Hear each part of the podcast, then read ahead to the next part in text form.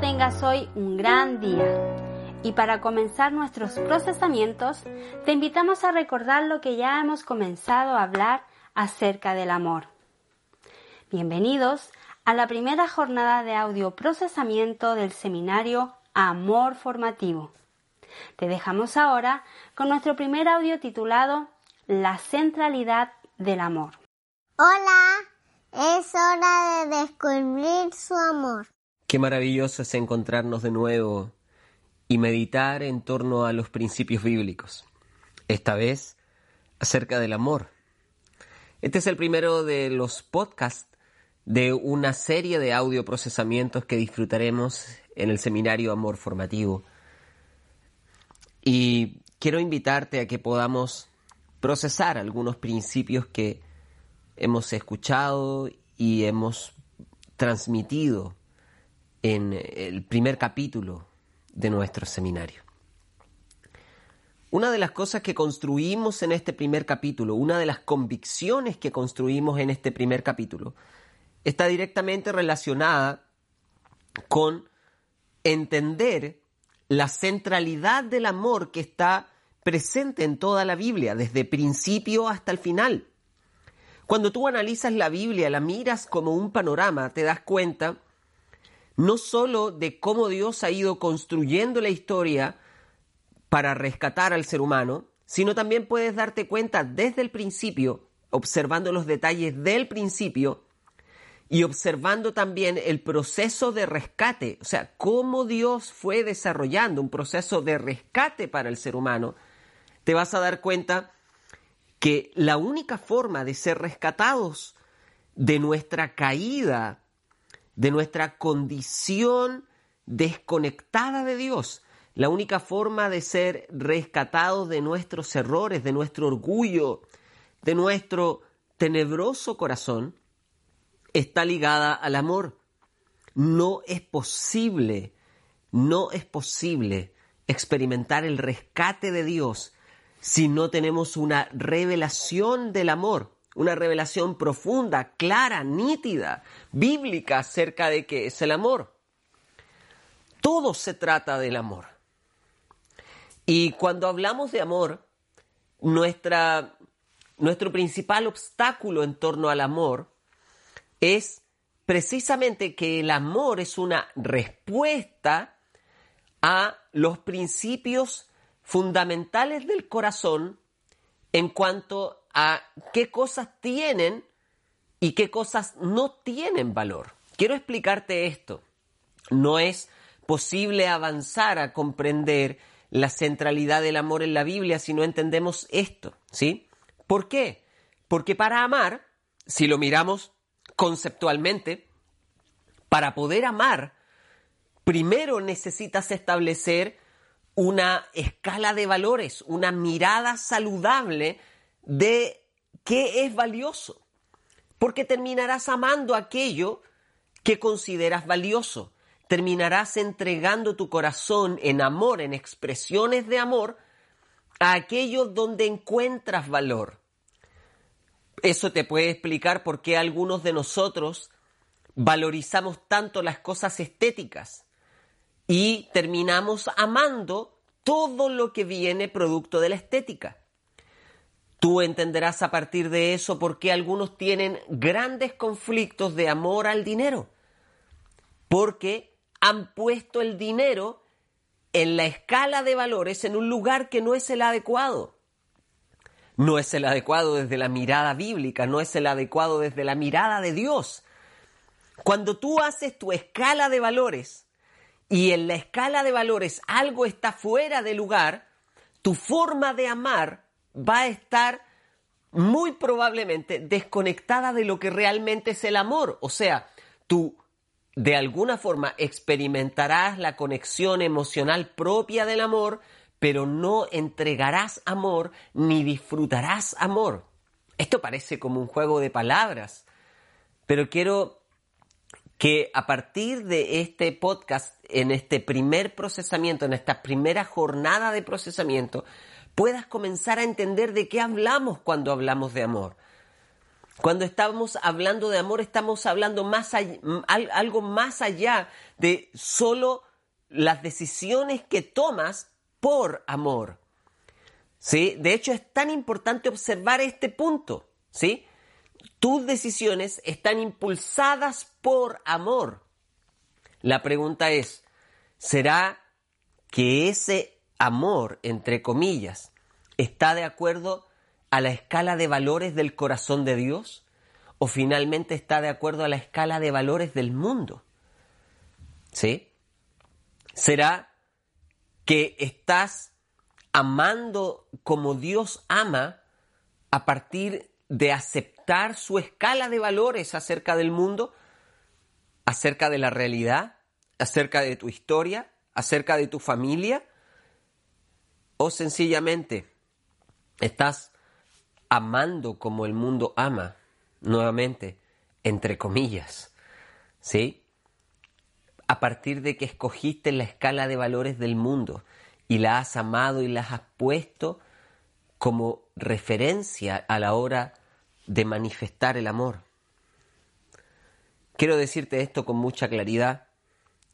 El amor que expresas depende del valor que le asignas a las personas y a las cosas en tu vida. Quiero preguntarte en este punto, ¿será que para poder encontrar el camino al verdadero amor antes, antes de entender qué es el verdadero amor, primero necesitamos tener una verdadera escala de valor acerca de la vida. Si nuestra escala de valor está marcada por el pensamiento del mundo, constantemente estaremos tomando decisiones, tomando determinaciones, construyendo proyectos, yendo en direcciones equivocadas. ¿Por qué? Porque habremos asignado un valor inadecuado a cosas que Dios ha considerado que no son realmente valiosas. Y las cosas que Él le ha dado un valor adecuado, un valor significativo, nosotros las ignoraremos, las pasaremos por alto.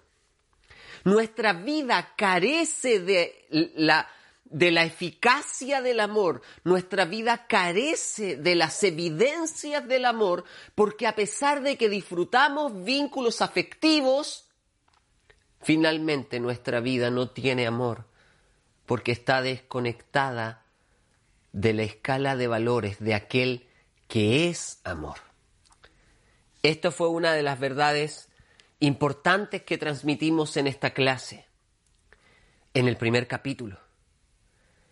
El amor está conectado con el carácter de Dios. Por lo tanto, no se trata solo de vínculos afectivos que buscan felicidad.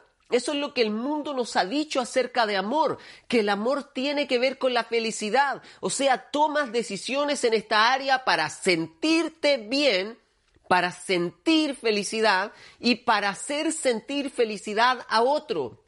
Pero ¿qué tal si esa sensación de felicidad está ligada a una escala de valores equivocada? ¿Qué tal si esa escala de esa sensación de felicidad está ligada a una interpretación de la vida donde las cosas tienen valores equivocados? En otras palabras, quiero decirte esto. Quizás te encontrarás, entre comillas, amando a alguien, permitiéndole disfrutar ciertas cosas que le hacen sentir feliz, pero que están tan equivocadas en la escala de valor que finalmente lo terminan destruyendo. La pregunta sería, ¿qué es realmente importante? Hacerte sentir feliz o cuidar tu bienestar, aun cuando eso no te haga feliz. Para amar necesitamos establecer una verdadera escala de valor acerca de la vida, porque el amor que expresas depende del valor que le asignas a las cosas y a las personas en tu vida. Ahora, obviamente Dios creó todo lo que existe y, y, entiendo que quienes me están escuchando tienen esa misma convicción. El Dios que le dio sentido a todas las cosas fue también quien nos creó, quien nos puso en esta tierra, quien nos dio también de su carácter, de su verdad, de su poder y el Dios que nos dio de su amor no solo para disfrutarlo y sentirnos bien, sino para compartir ese amor y construir en nuestra vida sus planes de amor. Todo eso suena maravilloso si tú lo miras desde esa mirada, ¿no? El Dios que nos creó también nos capacitó, también nos destinó a disfrutar su amor. Nos permitió encontrarnos con Él aun cuando estábamos perdidos y ha puesto a nuestro alcance todo lo que necesitamos para disfrutar de pleno, verdadero, intenso amor. Si tú escuchas lo que acabo de decir, eso es realmente idílico, maravilloso. Pero se puede volver tan utópico cuando nosotros no nos damos cuenta cuál es el punto de conexión que debemos cuidar para no desconectarnos de esta escala de valor. Fíjate que esta fue la primera estrategia de la serpiente en la historia bíblica. Su estrategia fue desconectarnos de la escala de valor del corazón de Dios, desconectarnos de su evaluación, desconectarnos de su consejo, desconectarnos de su verdad. Lo que pasó de ahí en adelante es que le, empezamos a dar valor a las cosas en la vida desde nuestra propia opinión. El ser humano escogió su propia interpretación de lo que es bueno y lo que es malo. Eso sucedió en Génesis. Eso significaba el árbol. Eso significaba el fruto. Eso es lo que le dio lugar, lo que abrió espacio a una cultura de pecado. Amados, si tú lo puedes observar de esta forma, lo que hizo el enemigo ese día, ¿sí? En aquella eh, historia, en aquella eh, eh, inicial historia del ser humano en Génesis capítulo 2, capítulo 3, lo que hizo el enemigo allí, lo que hizo la serpiente, no fue solo desconectarnos de la santidad de Dios, no solo fue desconectarnos del huerto en el cual Él nos había plantado, no, no, no. Lo que hizo la serpiente también fue desconectarnos de su amor, de su perfecto amor. ¿Por qué? Porque de ahí en adelante, al interpretar la realidad, al interpretar la vida con una escala de valor diferente a la de Dios, lo que empezamos a disfrutar se puede llamar de cualquier forma, pero no puede llamarse amor, porque no puedes disfrutar amor desconectada de su verdad, no puedes disfrutar amor desconectada de su corazón, de su esencia, de su naturaleza.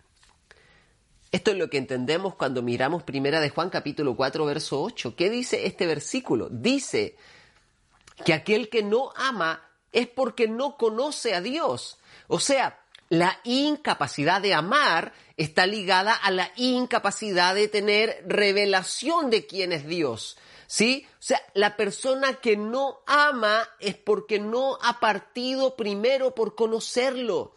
Si no partimos por conocerlo, no terminaremos amando, aun que tengamos las mejores intenciones. Yo recuerdo la publicidad de una, de una eh, eh, bebida gaseosa, ¿sí? De un refresco, como dirían en algunos países aquí en Latinoamérica. Nosotros le llamamos bebidas eh, gaseosas, ¿no? Bebidas de fantasía, pero en otros países les llaman refrescos y bueno, tienen otros nombres, ¿no? Eh, el punto es que había, hay una, una bebida, un, par de bebidas gaseosas aquí en Chile, una de color rojo, la otra de color amarillo. Quienes son de Chile estarán de inmediato recordando de que bebida gaseosa estoy hablando, una bebida que está muy orientada a conectarse con el público infantil, ¿sí? Eh, y esta, estas bebidas gaseosas tienen dos personajes, también un personaje rojo y un personaje amarillo, que son como representantes, rostros de sus campañas publicitarias. Son personajes animados, no son personas. Y recuerdo ¿Por qué te estoy eh, haciendo mención de estas bebidas gaseosas? Porque hace un tiempo atrás ellos tenían una publicidad que decía algo muy determinante que yo creo que eh, conecta muy bien con esto que te estoy tratando de compartir. La publicidad de esta empresa decía, o de estos productos, decía, sus intenciones son buenas, sus resultados no tanto, ¿sí? Y creo que esto conecta muy bien con lo que acabo de decirte acerca del amor. Cuando nosotros estamos desconectados del carácter de Dios, cuando nuestro amor no parte con Dios en el principio, cuando nuestra comprensión del amor y nuestra práctica del amor está desconectada de lo que Él considera bueno y lo que Él considera malo, tú puedes tener las mejores intenciones, pero aún así el resultado no será amor, porque el amor no depende de las intenciones. El amor depende de la conexión con el carácter de Dios. Por eso tú puedes entender, a partir de esto tú puedes entender la manifestación de la ley. O sea, la desconexión de la vida, de la conducta y el carácter de Dios, o sea, lo que provocó el enemigo, la serpiente, de llevarnos a vivir, a tomar decisiones, a, eh, a, tener una expresión conductual en la vida que está desconectada del amor, ¿sí? Como el amor se desconectó de la conducta del ser humano y el ser humano se desconectó del amor, lo que el Señor necesitaba era mostrarnos un camino de cómo comenzar a practicar el amor, cómo volver a conectarnos. Que no te parezca raro observar que la ley está basada en el amor. Tú podrías decir, no, amado, la ley debiera estar basada en la santidad si se supone que la ley es para combatir el pecado. No, amados, vuelvo a decir algo que dijimos en los seminarios de identidad.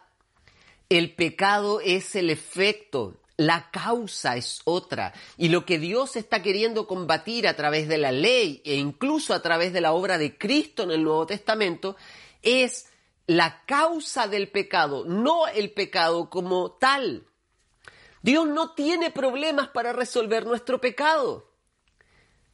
Él envió a su Hijo, murió por nosotros. Y antes de que su Hijo viniera y muriera por nosotros, Él dejó una cultura sacrificial para que cada ser humano en el pueblo pudiera venir y presentar un sacrificio expiatorio que le limpiara del pecado. O sea, a pesar de lo, de, lo dramático que esto te pueda parecer, cada uno de los sacrificios que hacía el pueblo tenían por razón, tenían como sentido entregarle al pueblo algo que Dios siempre puso a nuestra disposición. La oportunidad de resolver el pecado. Él siempre proveyó la oportunidad de resolverlo. No fue provista por nosotros. Él nos puso al alcance la, posibilidad de resolver el pecado. Pero la ley no tiene que ver con la idea de resolver el pecado. La ley tiene que, tiene que ver con resolver nuestra falta de conexión con el amor.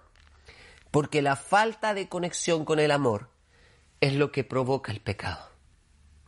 Si tú no tienes una revelación clara del amor, déjame decirte, muy probablemente tu vida y muchos aspectos de tu vida, al no tener una comprensión y una revelación profunda del amor, muchos aspectos de tu vida van a estar impregnados de pecado y tú no te vas a dar cuenta, porque va a haber pecado donde tú no lo ves, donde tú ves amor, entre comillas, lo que va a haber ahí es pecado. Si tú escuchas lo que te estoy diciendo, eso es bastante categórico, pero te, puedo asegurar que es cierto. Hay muchos aspectos de nuestra vida que se transforman en pecados sencillamente porque no nacieron del amor, porque están desconectados del amor. Entonces la ley es uno de es el primer camino que el Señor manifiesta para el ser humano, ¿para qué? Para volver a conectarlo con su corazón de amor. Fíjate en los diez mandamientos, esto lo dijimos en nuestra clase. Los diez mandamientos ¿sí? este decálogo de la ley, esta plataforma de principios de la ley, contienen 10 indicaciones acerca del amor. Cada uno de los 10 mandamientos son una expresión de amor. Los primeros cuatro, una expresión de amor al Creador. Los siguientes seis, una expresión de amor a lo que Él ha creado. Los primeros cuatro, una expresión de amor vertical, o sea, el vínculo entre tú y Dios. Por eso le llamamos una, expresión de amor vertical, porque entre tú y Dios, así como esta idea de, de el cielo y la tierra. O sea, la primera parte de los diez mandamientos te muestra cómo volver a conectarte con el cielo. ¿Conectarte a través de qué? A través del amor. La segunda parte de los mandamientos, los siguientes seis mandamientos, te muestran cómo conectarte con quienes habitan la tierra, con el resto de la creación, de una forma saludable. Es la expresión de amor hacia lo que Él creó, la expresión de amor horizontal seis mandamientos que te muestran lo importante que es respetar la vida que Él creó. Si tú miras los diez mandamientos, tal como te los estoy tratando de graficar en este audio, te vas a dar cuenta que la ley tiene que ver de principio a fin con recuperar el estilo de vida del amor. O sea, la ley tiene que ver con enseñarnos a amar. La ley tiene que ver con enseñarnos a amar. Quiero recordarte un pasaje que mencionamos en nuestra clase. Esto fue Marcos capítulo 12, verso 28 al 34.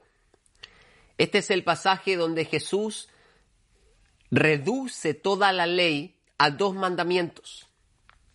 Le preguntaron a Jesús, en este pasaje, un escriba que le pregunta no para tentarlo, le pregunta porque él creía que Jesús era muy sabio, él había estado escuchando las respuestas de Jesús, eso es lo que nos dice el pasaje, y escuchando las respuestas de Jesús, él logró descubrir que Jesús era muy sabio y quería realmente saber, este hombre realmente estaba interesado en saber la respuesta de Jesús, y le pregunta, Señor, ¿cuál es el gran mandamiento de la ley? Y Jesús a la pregunta del gran mandamiento responde manifestando a qué se reduce toda la ley. Él no solo da el gran mandamiento de la ley, sino que nos dice de alguna forma cómo podemos practicar toda la ley. ¿Sí? No era esa la pregunta. En este pasaje el escriba no le pregunta, Señor, maestro, rabí, ¿cómo puedo practicar toda la ley? No, no, no, no. Él lo que le pregunta es cuál es el gran mandamiento. Pero cuando a Jesús le preguntan por el gran mandamiento, Él no responde apuntando solo a un mandamiento que es más importante que los otros. No, no, Él responde haciéndonos ver conceptualmente en qué está basada la ley.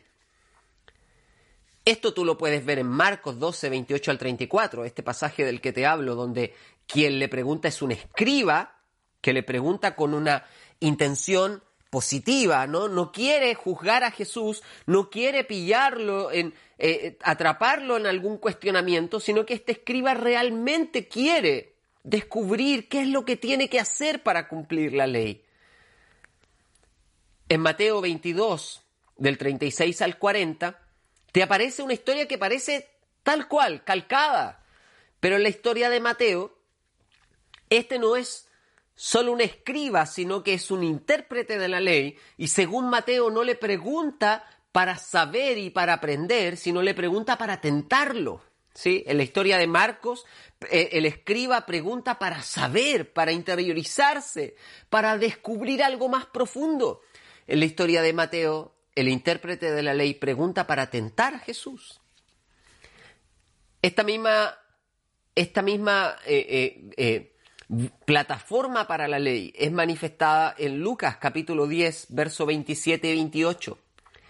En esa ocasión, Jesús está hablando, es, esto es la antesala de la parábola del buen samaritano. Y en ese contexto, Jesús le pregunta a alguien y ese alguien da estos dos mandamientos, ¿sí? Como la plataforma de la ley. Y Jesús le dice, bien has dicho, haz esto y hallarás la vida. Imagínate, Jesús dice, si tú practicas esta expresión de la ley, si tú practicas la ley desde el amor, realmente comenzarás a vivir. Te puedes decir, no, pero Jesús, la persona que te está preguntando, su corazón está latiendo, sus pulmones están respirando, su, su cerebro está funcionando y enviando órdenes. Jesús dice, no, es que no está viviendo realmente. Comenzará a vivir cuando empiece a amar. ¡Wow! ¿Y por qué Jesús responde esto? Porque la Biblia de principio a fin te está queriendo hacer entender que todo lo que no nace del amor provoca muerte. Por lo tanto, cuando nosotros no vivimos practicando el verdadero amor, vivimos produciendo muerte, aunque tengamos las mejores intenciones. Jesús en esta ocasión a este escriba que le pregunta en Marcos 12, le manifiesta estos dos mandamientos, pero no solo le muestra los dos mandamientos, sino que lo conecta con un pasaje bíblico en Deuteronomio capítulo 6, verso 4 y 5. Si tú puedes observar este pasaje, quizás darle pausa a esto, buscar el pasaje y leerlo, te darás cuenta que estamos hablando de una oración que los judíos reconocen, identifican y nombran como la Shema o el Shema. La palabra, la primera palabra de esta oración en el verso 4 de Deuteronomio 6 es precisamente la palabra hebrea Shema, que significa escucha. Ahora, ¿por qué Jesús, al responderle a este escriba, lo conecta con la Shema? Porque, amados, la Shema, esta oración, es la oración más sagrada de todo el judaísmo. Para cualquier judío, la oración principal que los judíos intentan practicarla o deben practicarla en la mañana y en la tarde, cada día de su vida.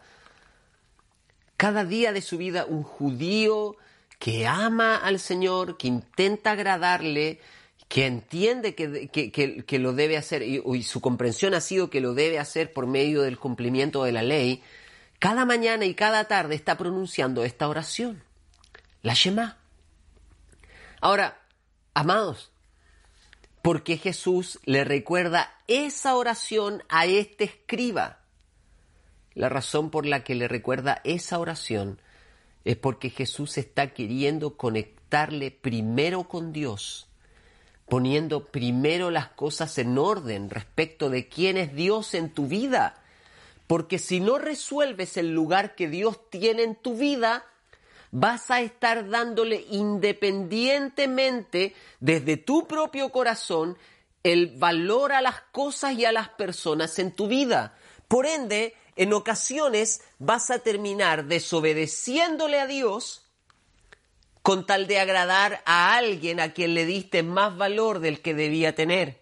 En ocasiones vas a estar destruyendo tu familia por agradar a, alguien a quien le diste más valor del que debía ser, o por hacer algo, por buscar satisfacción en algo a lo cual le diste más valor del que debía tener.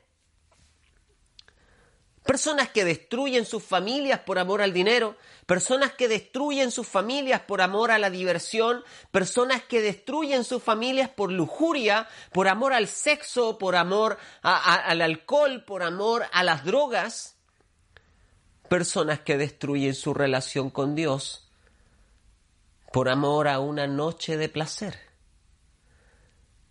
¿Cuál es el factor aquí? Es que has escogido partir practicando amor o buscando amor sin poner a Dios en el lugar que a Él le corresponde. Y la Shema pone las cosas en orden, porque antes de decirte que ames a Dios, primero te dice quién es Él y quién debe ser Él para ti. Escucha, oh Israel, el Señor, tu Dios, el Señor uno es. ¿Qué quiere decir con esto? Que solo Él merece ese lugar. No hay cuatro, ni cinco, ni diez, ni quince. No, no, es uno que merece ese lugar. ¿Quién? El Señor tu Dios. Una cosa llamativa de esta oración es la palabra con la que comienza la palabra Shema. Te vas a dar cuenta si la estudias que esta palabra aparece muchas veces en la Biblia porque es la palabra que se refiere a uno de los, de los elementos más importantes de la comunicación, el escuchar. Pero Shema no solo está hablando de escuchar o de oír. Shema no es un verbo ni un vocablo hebreo que hable solo de la capacidad de percibir ondas de sonido en tus oídos. No. Shema se refiere a oír con la profundidad del corazón como para aprender. Oír con el corazón abierto a obedecer. Oír con la convicción de someterte a su voz no es simplemente escuchar. No, esa es solo una cara de la moneda. La otra cara de la moneda, de esta moneda llamada Shema, es la obediencia. Y lo que Dios está demandando y lo que el pueblo está declarando cada vez que articula esta oración es que quienes estén escuchando se dispongan a obedecer.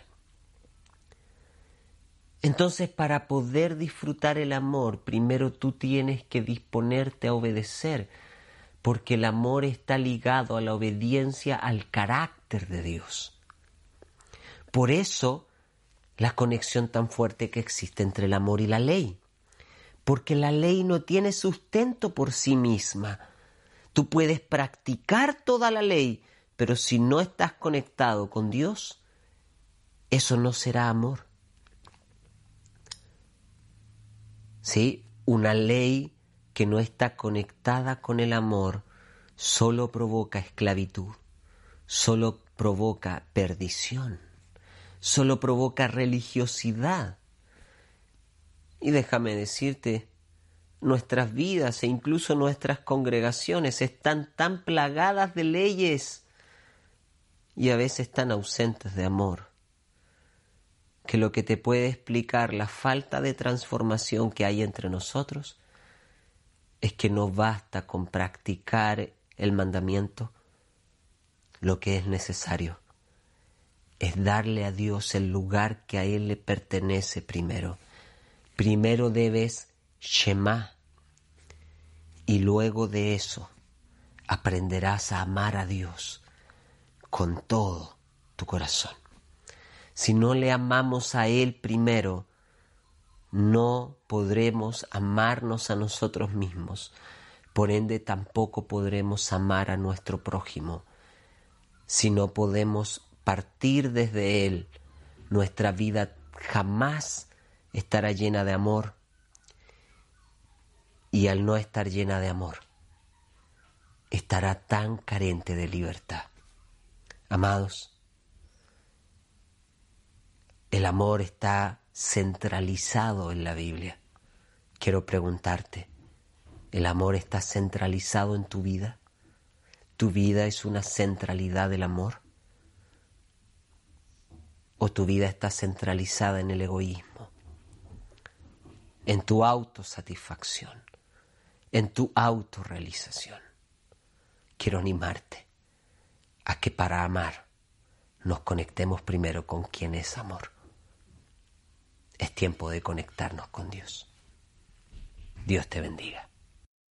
La restauración de la vida del ser humano está directamente conectada con la revelación y práctica del amor. Si no vivimos amando a Dios con todo, jamás podremos valorizar de verdad la vida que Él nos dio. Y al no amarnos de forma saludable, jamás podremos amar al prójimo. Todo depende del amor. Todo se transforma por medio del amor. Deja que el amor sea el eje central de tu vida. Te animamos a descubrir que no hay un solo aspecto de tu vida que no pueda ser transformado por ese amor. Es tiempo de disfrutar su amor.